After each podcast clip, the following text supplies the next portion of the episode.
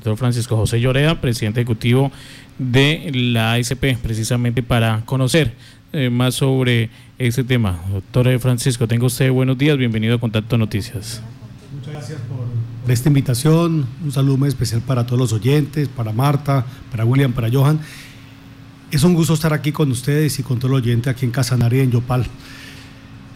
Dos mensajes iniciales. El primero que es muy importante es logramos entre todos lo que era un sueño aplazado y era reformar el actual sistema de regalías para que los departamentos y municipios productores tengan, reciban mayores regalías a los que están recibiendo. Y ahora lo segundo, estamos en eh, el proceso de presentar de la mano del gobierno al Congreso el proyecto de ley que va a, a reglamentar este acto legislativo, es decir, esta reforma constitucional. ¿Cuál es el estado actual? ¿En qué está en ese momento? ¿Lo van a aprender, pero cómo está en ese momento? El gobierno cuenta con, con un borrador del proyecto de ley. El Ministerio de Minas y Energía es quien lo ha venido liderando y está entonces en, en, en construcción colectiva, como yo lo llamo y para eso estamos aquí hoy en Yopal, para reunirnos con eh, la gobernación, con la alcaldía de Yopal, con varios alcaldes, para que aportemos nuestras ideas a ese proyecto de ley. Este es un ejercicio que estamos haciendo con el Ministerio de Minas y Energía y aspiramos entonces que por tarde a finales de marzo ese proyecto esté presentado en el Congreso. En este momento, cuando se habla mmm, que el precio del barril ha bajado por una situación en salud, el coronavirus, y de paso también que no somos tan mmm, productores como se tenía determinado, las multinacionales, ustedes las operadoras, pues ¿qué proponen? ¿Qué, ¿Cómo atender estos, estos dos hechos? Martica, son dos cosas. La primera, pues, se una gran incertidumbre eh, por lo que todos estamos apreciando y es eh, la, la, pandemia del, del, coronavirus y eso pues ha eh, desplomado los precios uh -huh. internacionales del petróleo por una razón y es porque la China y los países asiáticos son como una aspiradora que compran eh, hidrocarburos y en la medida en que lo están dejando de hacer entonces hay una sobreoferta en este momento de petróleo en el mundo y eso ha significado una caída de prácticamente el 30% en los precios. Sobre ese punto, yo aspiro a que esto sea una situación más de carácter coyuntural y que a la vuelta de unos meses, eh, bien sea porque eh, el, el, pánico haya cesado, bien sea porque se, se concluye que realmente eh, la letalidad del virus es muy, muy baja o porque algo se han inventado, que esto sea coyuntural y que no, no, no afecte a la industria en el mundo y en Colombia. Y, eh, y lo segundo, pues nosotros, eh, nosotros, nosotros estamos, eh, estamos contentos, Marta, en haber logrado reformar el sistema general de regalías. ¿Qué es lo que viene hacia adelante? Que ese proyecto de ley que la reglamenta, que muy bien hecho y algo que es fundamental y es que todos, que todos nos apersonemos de las regalías para que se ejecuten como corresponden y que no terminemos en que se reforma un sistema general de regalías, pero que los recursos de inviertan bien y que los recursos eh, se terminen perdiendo. Se siguen asignando, bueno, se van a incrementar los recursos para las regiones productoras, es lo que busca este acto de regalías, pero uno de los principales dolores de cabeza de los mandatarios, doctor Lloreda, son los famosos OCAT. OCAT. O sea, nos toca ir a pedir permiso para que nos dejen invertir los recursos y creo que también hay que empezar a jalonar desde la ACP y desde, los, desde las regiones con quienes ustedes se van a, re, a reunir eh, una reforma al sistema de los OCAT también. Algo, algo muy interesante del, de esta reforma constitucional y es que acaba con los OCATs. Uh -huh. Y eh, lo que sí vamos a tener que inventarnos en el proyecto de ley es cuál es el mecanismo para la priorización de los proyectos, pero ante todo esa reforma lo que hace es que deposita un gran voto de confianza en las regiones para que, como lo estabas diciendo, para que no tengan que estar pidiendo permiso, además porque eso se convirtió en una burocracia absurda y para que los recursos entonces lleguen y lleguen más rápido. ¿Cuál va a ser el mecanismo? No lo sé. Yo creo que estaríamos en ese caso regresando más a uno de, en el que hay un voto de confianza a las regiones, los, los recursos bancos llegan. De proyectos. Así es, con los bancos de proyectos. Sí. Una cosa que me llamaba la atención era mmm, eh, los especialistas, estos genios mm, que, se está, que estaban en planeación en el DNP, en el Departamento Nacional de Planeación, terminaban siendo los consultores de los municipios, o sea, eh, la puerta giratoria, eh, trabajaban para la empresa privada, pero también para la empresa pública, eh, eran los que decían los lineamientos y cuando no les consultaba a ellos, pues no había cómo pasar un proyecto. Infortunadamente se, se, sirvió en bandeja para ese tipo de prácticas que, que no son sanas y por eso pues, eh, era necesario reformar el sistema. Ahora, el lograr incrementar las regalías para las regiones productoras para que reciban de manera directa alrededor del 25% es un avance fundamental. El no contar con unas talanqueras burocráticas eh, e incluso que se prestan para lo que está diciendo Martica, eh, al eliminar los, los OCAS creemos que es un segundo paso, pero necesitamos movernos y de lo que se trata es de presentar el proyecto finales de marzo al Congreso eh, para que esté aprobado este año y que pues a partir del próximo entonces eh, eh, 25% pero para el municipio que sea generador de hidrocarburos, ¿no? Para las regiones y los municipios productores. Así sí, de resto no, porque también se crea la expectativa que van a recibir el 25%. Entonces, para simplemente eh, territorios que sean mm, productores de hidrocarburos. Ahora, ¿cómo, ¿cómo, tienen planteado ustedes o qué le van a proponer ustedes al gobierno nacional eh, eh, para trabajar estos recursos con los municipios, con la comunidad, con las veredas? ¿Cómo va a ser? ¿Qué, qué han propuesto ustedes? El taller que vamos a realizar en el día de hoy, el encuentro que realizaremos con la gobernación, con, con la alcaldía de Yopal, con varios alcaldes, con el Ministerio de Minas y Energía es precisamente para, para escuchar y para que de aquí salgan unas, unas propuestas en cómo logramos esa articulación. Repito, yo creo que el principal desafío es que los recursos Pero no me ha contestado, no me ha dicho qué, qué van a proponer ustedes. Martica, no tenemos una propuesta eh, definida, la queremos construir. ¿Y por qué? porque la, el cómo lograr que los recursos lleguen priorizados a los, a los proyectos más importantes y que los recursos no se pierdan es la tarea fundamental. Nosotros realizamos una serie pues, de estudios de opinión sobre eh, en las regiones donde está la industria y hay algo que nos ha llamado profundamente la atención y es que la inmensa mayoría de los ciudadanos en las regiones identifican regalías con corrupción. Eso es gravísimo y eso no puede continuar pasando. Entonces es un desafío para todos y por eso nosotros venimos acá yo para decir, bueno, ¿cómo puede ese proyecto de ley estructurarse? Un mecanismo que permita que se pisen bien los proyectos, lo uno, dos, que los recursos no se pierdan y tres, que se convierta rápidamente en obras y no se queden en los bancos. Respecto al tema de obras por regalías, ¿cómo ve esta iniciativa la ACP? Esta esta es una iniciativa eh, del, gobierno nacional. Nosotros creemos que es uno de los distintos instrumentos que están puestos a disposición de la industria y las regiones para, para, para hacer obras y para que se puedan agilizar proyectos. Similar a lo que ya existe en Colombia que se llama obras por impuestos. En este caso de lo que se trata es que unos volúmenes de regalías pues se puedan convertir automáticamente en, eh, en proyectos sin obras. Creo que es una oportunidad para los mandatarios regionales y locales, ante todo, y esto en parte para evitar toda la tramitología y la burocracia con la que nos encontramos con proyectos. Pero pues vamos a ver, yo, yo soy optimista de que va a ser un instrumento que va a servir. Doctor Lloreda, justamente en el momento en que ACP está sentada acá con nosotros en representación suya en Violeta Estéreo, en la marginal de la selva hay una manifestación de por lo menos 2.000 personas rechazando las políticas eh, contractuales de Ecopetrol.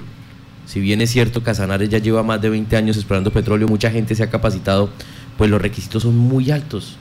¿Por qué la industria petrolera pone esos topes tan altos para contratar mano de obra no calificada, bienes, servicios profesionales en las regiones? Dos cosas. La, la primera es bueno, haciendo la claridad primero, perdón, que usted nos hacía eh, extra micrófonos que Ecopetrol no hace parte de ACP. no, en micrófonos. En micrófonos. Ecopetrol no es parte del gremio, pero nosotros trabajamos de, de la mano de Ecopetrol. Sobre este tema, permíteme decir dos cosas. La primera es, yo entiendo y valido perfectamente la expectativa que hay en las regiones en torno a la, contratación de la mano de obra, tanto que llaman no calificada como calificada. Pero debemos tener presente lo siguiente y es que dependiendo de las tareas, hay tareas que son más exigentes que otras, que conllevan mayor responsabilidad que otras.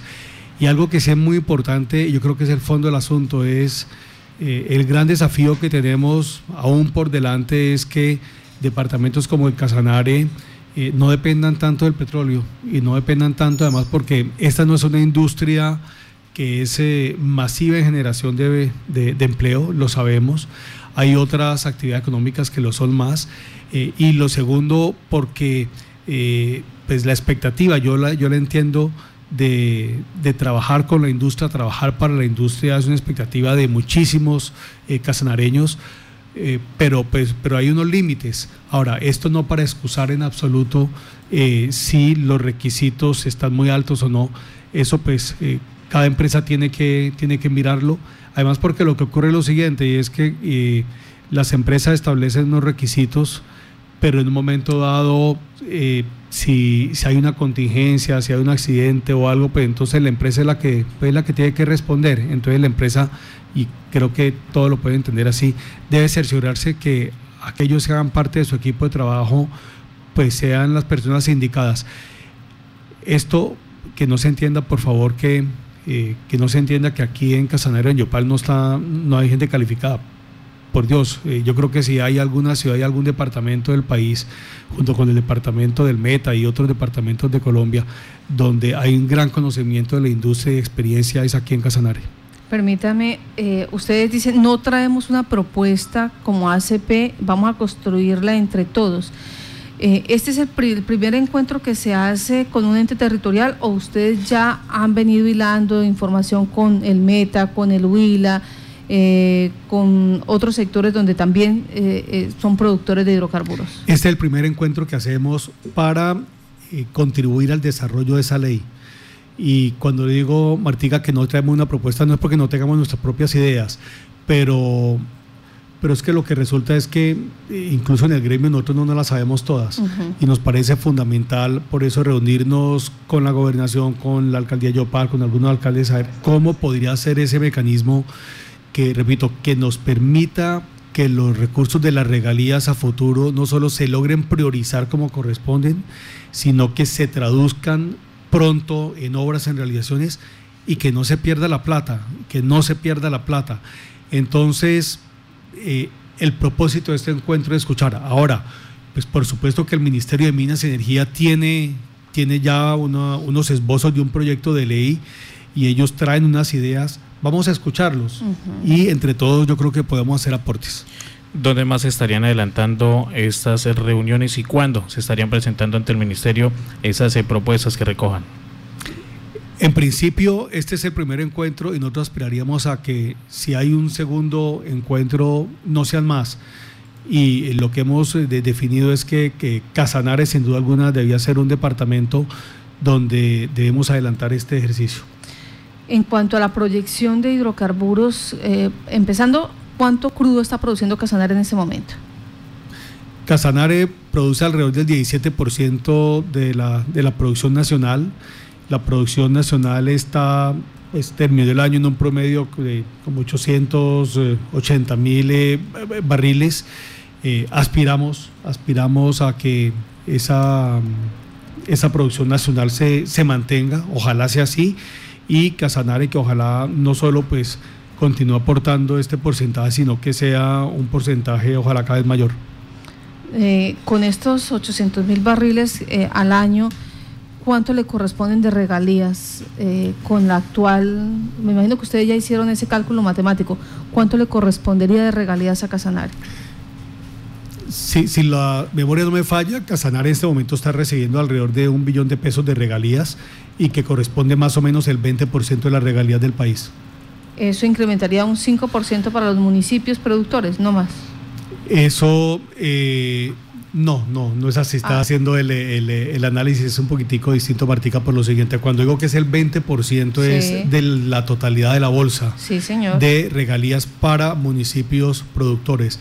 Pero lo que se espera para el año 2021 es que el incremento de la bolsa que se distribuye entre los municipios y departamentos productores crezca.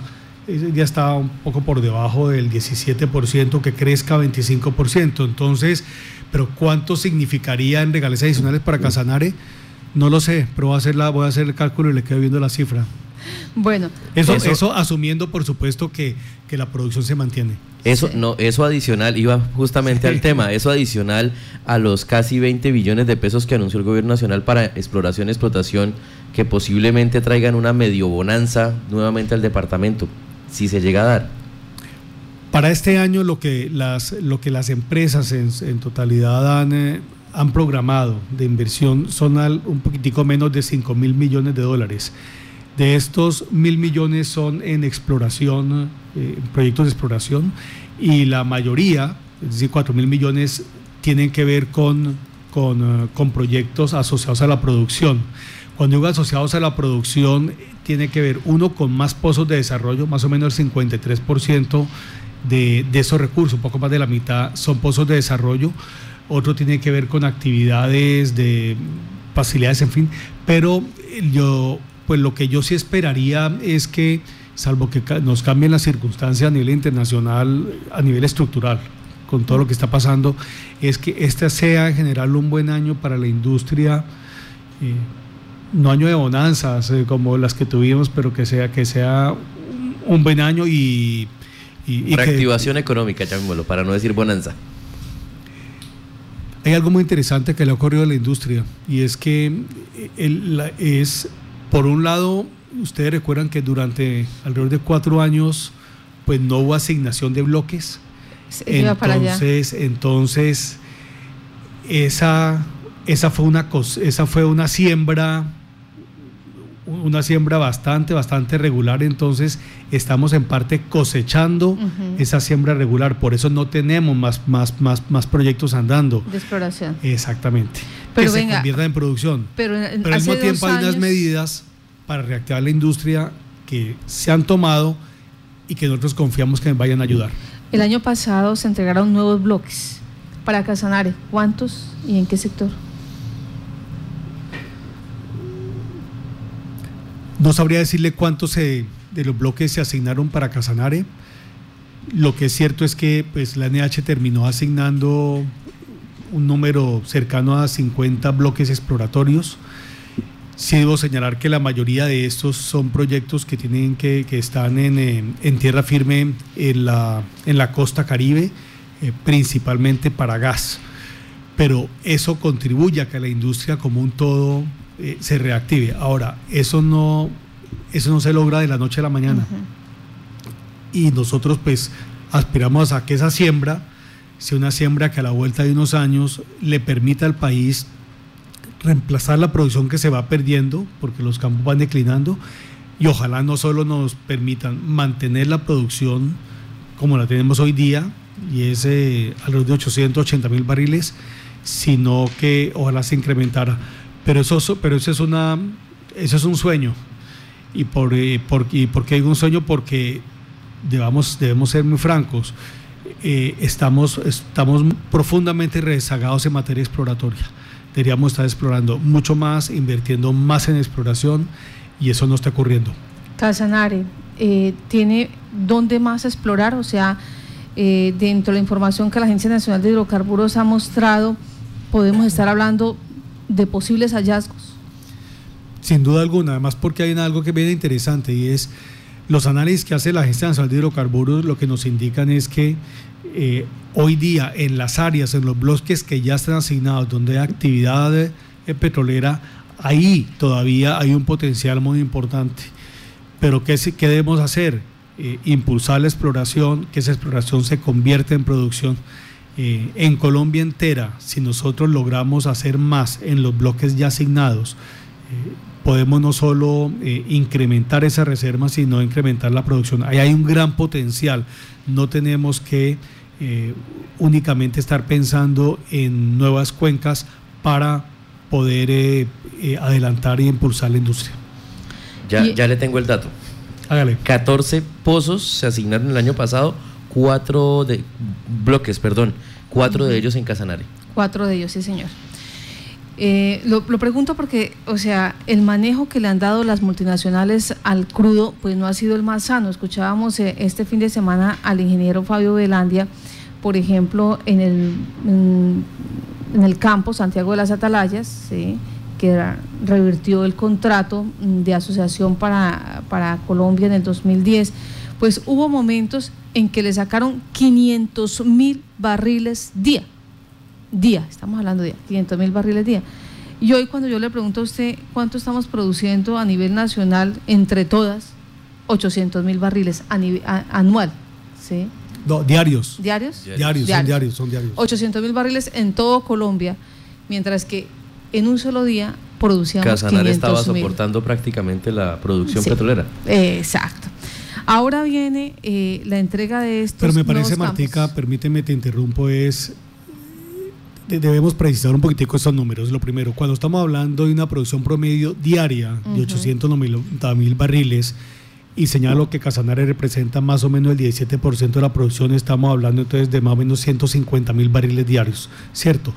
Usted está indicando que hubo épocas en las cuales algunos de los, de los, de los campos aquí en Casanare producían muchísimo más. Sí, claro, eso es cierto eso es cierto, pero ¿qué es lo que ocurre? Que los campos declinan.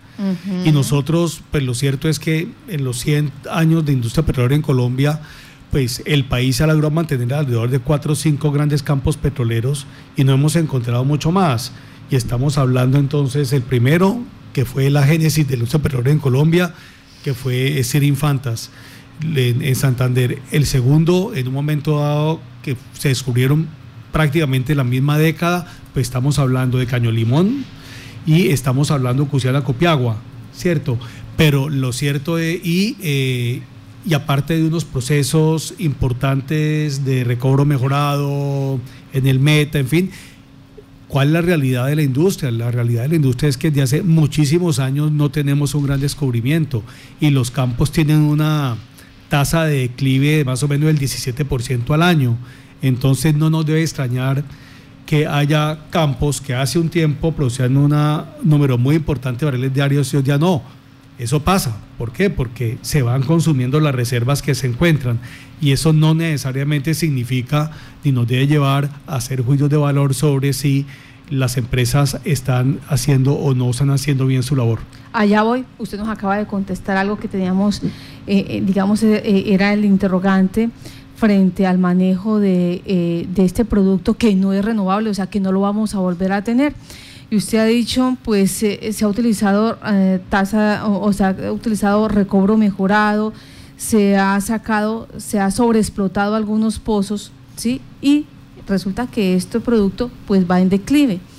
Y el llamado pues que hacían los especialistas en esta materia es exactamente eso, no cuidamos la vaquita lechera. Si se mantiene un procedimiento para sacar crudo, pues lo hubiéramos tenido 20, 40 años más, 50 años más, porque mientras sacábamos 500 mil barriles día, ¿sí? En un solo día, ahora tenemos que coger a toda Colombia para sacar 800 mil barriles y estamos preocupados porque no hay nuevos pozos eh, que sean grandes, con grandes cantidades. Ese es el problema y ese es el quiz del asunto que tiene la población colombiana en este momento. ¿Por qué no, hace, por qué no cuidar esa vaquita lechera tanto ustedes como multinacionales extranjeras como el mismo, el, mismo Ecopetrol? Perfecto, una cosa Martica lo que está sugiriendo y es lo siguiente es, uno tiene unas, hay unas reservas de petróleo del país y sí, el país podría tomar dos decisiones. La primera es que eh, desarrolla esas reservas en el corto y mediano plazo o las deja enterradas. Pues por supuesto que si tenemos reservas para 6.2 años de petróleo, reservas probadas me refiero, si en lugar del país de producir 890 mil barriles diarios decidiésemos que vamos a producir solo la mitad, pues esas reservas alcanzan para 12 años. Pero bueno, ¿eso en qué se traduce? Se traduce en que recibiríamos la mitad de los ingresos, porque no estaríamos eh, exportando prácticamente nada, sino que tendríamos menos regalías porque las regalías se dan en razón de la producción y además, ¿quién nos asegura que ese petróleo, si lo dejamos guardado y enterrado, va a tener un mercado dentro de 30 años? Entonces, esa no es la lógica de esta industria, como la lógica de ninguna industria. La lógica es, señores, en la medida en que tengamos reservas probadas, produzcamos lo más que podamos, porque en este momento hay un mercado nacional e internacional que está demandando y requiriendo ese hidrocarburo. ¿De qué nos sirve decir, no, pues sabes qué, por qué no produzcamos solo la mitad? Y, eh, y, guardemos ese petróleo, no. Y además vienen una serie de avances eh, en el tema de energías limpias que muy probablemente dentro de muy de algunos esta años industria tiene una ventana de oportunidad de 30 años aproximadamente. Entonces la pregunta es, ¿dejamos los recursos enterrados o los utilizamos y tratamos de convertirlos en un instrumento de desarrollo? La verdad es que la lógica es esta. La lógica es esta. Ahora, para eso, ¿qué hay que hacer? Uno, listo, necesitamos explorar más. ¿Por qué? Porque está la ventana de oportunidad. Lo segundo que es muy importante es destinemos esos recursos de la mejor manera posible. Y lo quiero decir, aquí hay una ventana de oportunidad para los departamentos productores de Colombia porque para que logremos que estos recursos se conviertan en el impulso para otros para otras actividades productivas, transformación productiva. Casanare no puede el resto de su vida estar dependiendo de petróleo porque eso es una ilusión y no tiene ningún sentido. Estamos en mora de utilizar esos recursos de regalías para transformarlos en un departamento turístico, así en un departamento Pero es mucho mejor utilizar esos recursos ahora y no simplemente dejarlos guardados para ver si de pronto en 30 años los sacamos. Y, no, eso no tiene ninguna lógica. y las reservamientos no convencionales, doctor Llorea. Pero permítame, antes de pasar a reservas no convencionales, vamos con el ingeniero Fabio Velandia, que quiere hacer una acotación frente a este tema. Ingeniero Fabio Velandia. Ingeniero, hágale. Aquí ya sacaron el bastón. no, yo, aprecio mucho al ingeniero. Para preguntarle al, al economista Lloreda. Sí. Tengo entendido que esa es su profesión. No, yo soy abogado. Ah, eres abogado. Pero, pero, ah, pero estoy haciendo curso acelerado de ingeniero. Muy difícil. Es que hablar de hablar así con datos que le, es complicado. Mire, el problema de Cuchillán y Cutiagua no es como usted lo plantea. El problema de Cuchillán y Cupiagua fue que el campo se explotó irracionalmente. Hubo pozos como el Buenos Aires 11, que el operador fue BP, que les trajeron a un solo huequito 50 mil barriles diarios. Y en la técnica de los petróleos, si usted le abre toda la válvula, estrangula el yacimiento, porque el yacimiento está conformado por gas en la parte superior, luego viene el petróleo y abajo tiene el agua.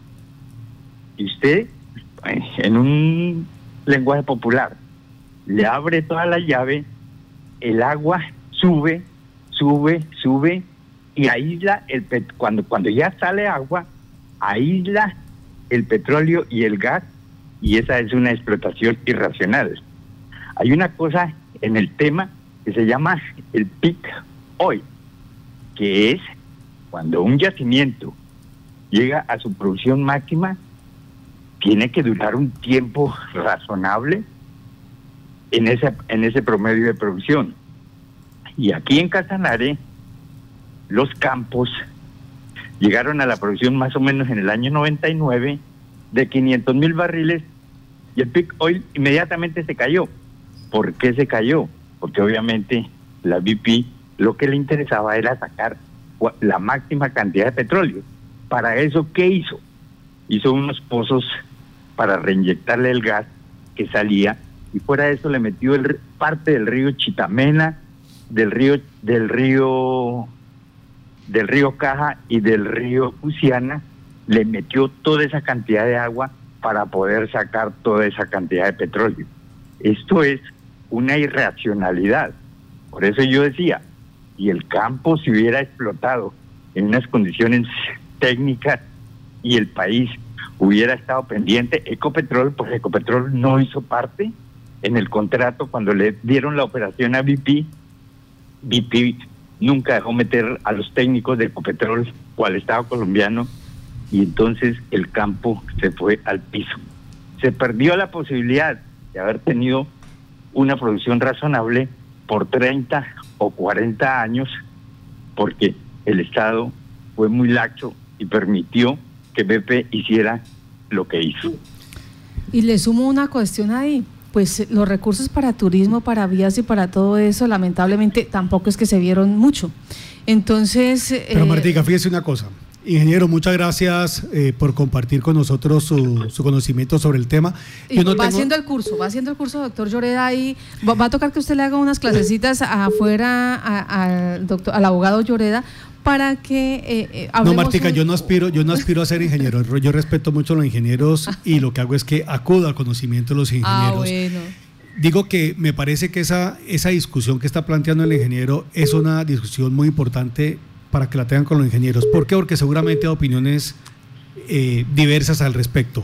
Pero el punto de fondo cuál es? Pero el punto de fondo cuál es?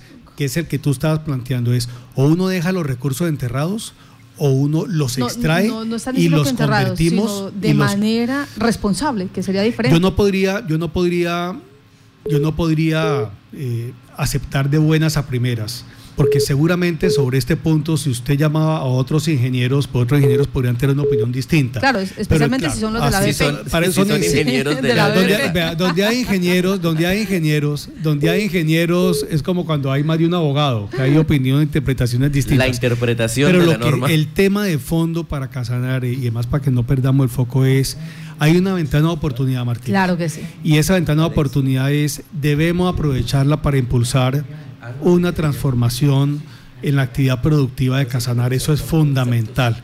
Y para eso, y para eso es importantísimo que los recursos que durante esa ventana de oportunidad esta industria le produzca al país el departamento, utilicémoslos bien. Voy para esa ventana. Es que usted me dice, hay reservas, reservas probadas este es otro tema que es sensible también en Colombia, porque es que no falta el que dice que necesitamos, perdón, que tenemos crudo, eh, crudo para 40 o 50 años más, pero usted me dice, hay reservas probadas para 6.2 años. Así es. ¿Eso qué implica? ¿Eso qué es?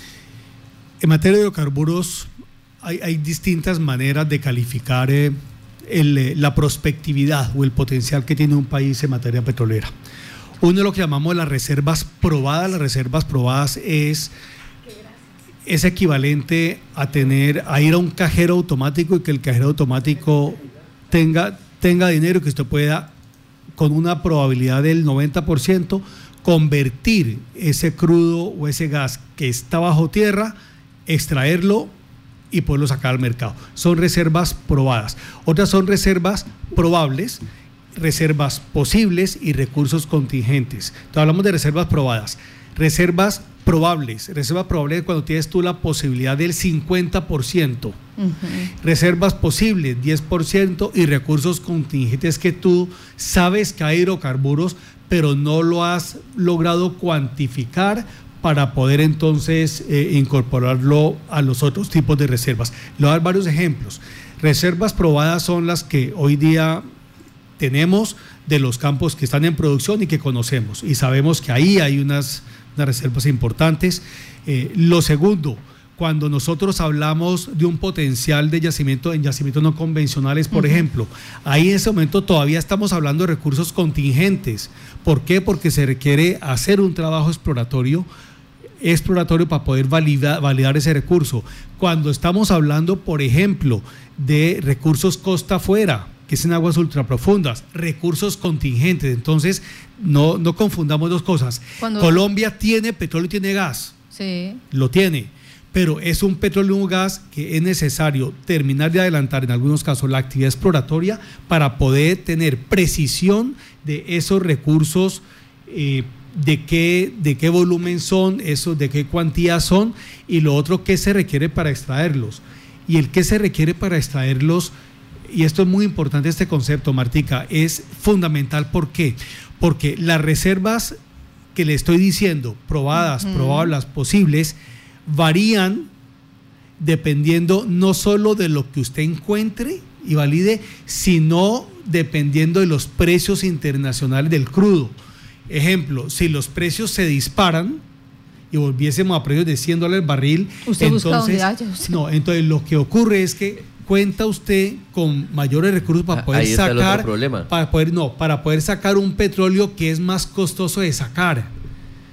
Pero si los precios del petróleo se caen y volviesen, por ejemplo, a nivel de 30 dólares por barril, entonces ya hay un ya hay parte de lo que eran sus reservas probadas de 6 puntos años que con esos precios no, no, es factible sacarlos. Entonces se le reducen las reservas probadas. Entonces eso es lo que además es un poco el análisis más de carácter técnico de las reservas, que depende, repito, de poderlo sacar y de que existe recurso. Bueno, entonces hablamos de recursos contingentes, reservas posibles, reservas probables y probadas. Y probadas. Que no le pase lo que, le pasó acá a Gran Tierra que invirtió un montón de plata y no hubo petróleo. Y para ellos eran probables, serán 50-50. Bueno, 50, 50 una moneda. Un caricellazo. Un caricellazo. Exactamente. ¿Tiene suerte o no tiene suerte? Ajá. Así es. Frente a eso, estas reservas probadas eh, que existen a 6.2 años. Mm, asciende a cuánto esa proyección. ¿En qué sentido, Martica? Pues si se mantiene el crudo, entonces uno podría estar diciendo, le aseguramos que vigencia tras vigencia vamos a tener...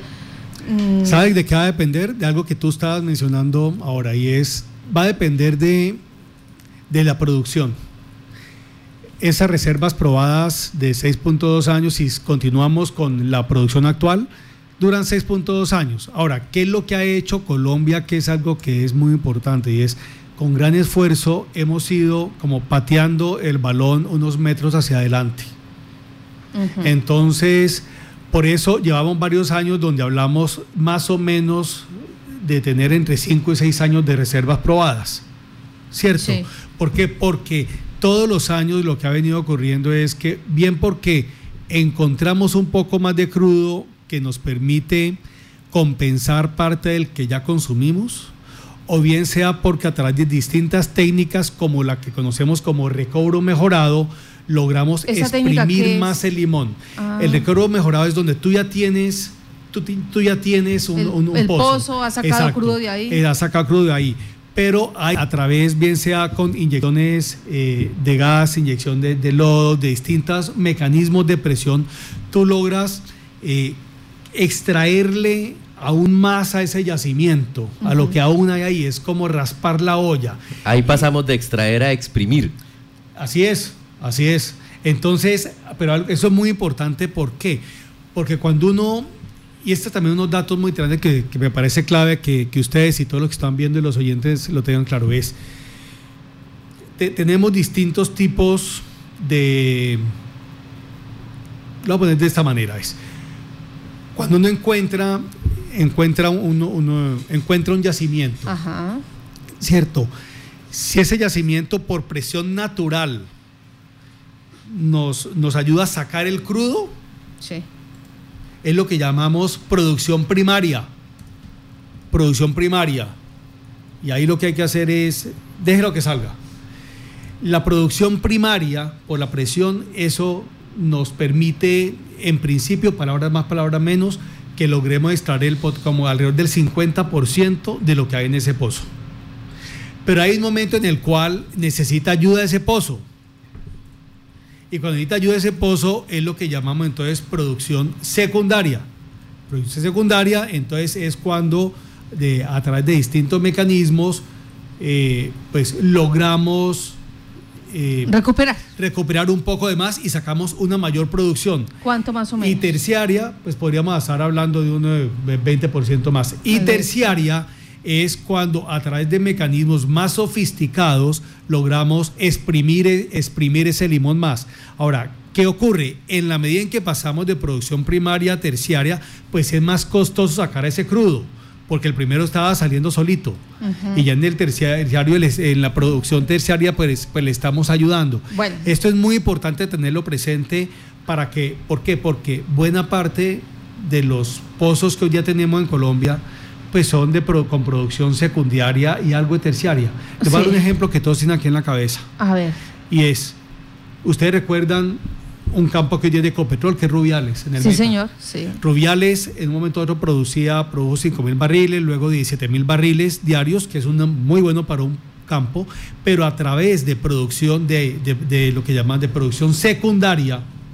Sí. De producción, llegó a producir 232 mil barriles diarios.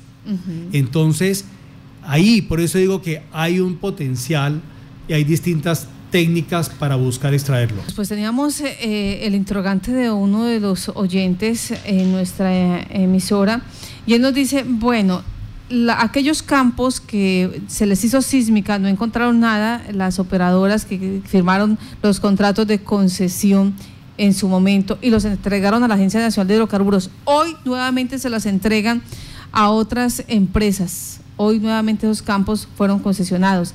Y nuevamente vienen a ser sísmica, una situación que ha afectado a los dueños de predio, que ha afectado a las personas, que ha afectado a las familias. Frente a eso, ustedes como Asociación Colombiana de Petróleos, pues cómo defender a ese, a ese pequeño eh, propietario, cómo defender el medio ambiente, cómo hacer que para que las cosas se hagan bien eh, eh, frente a esta economía.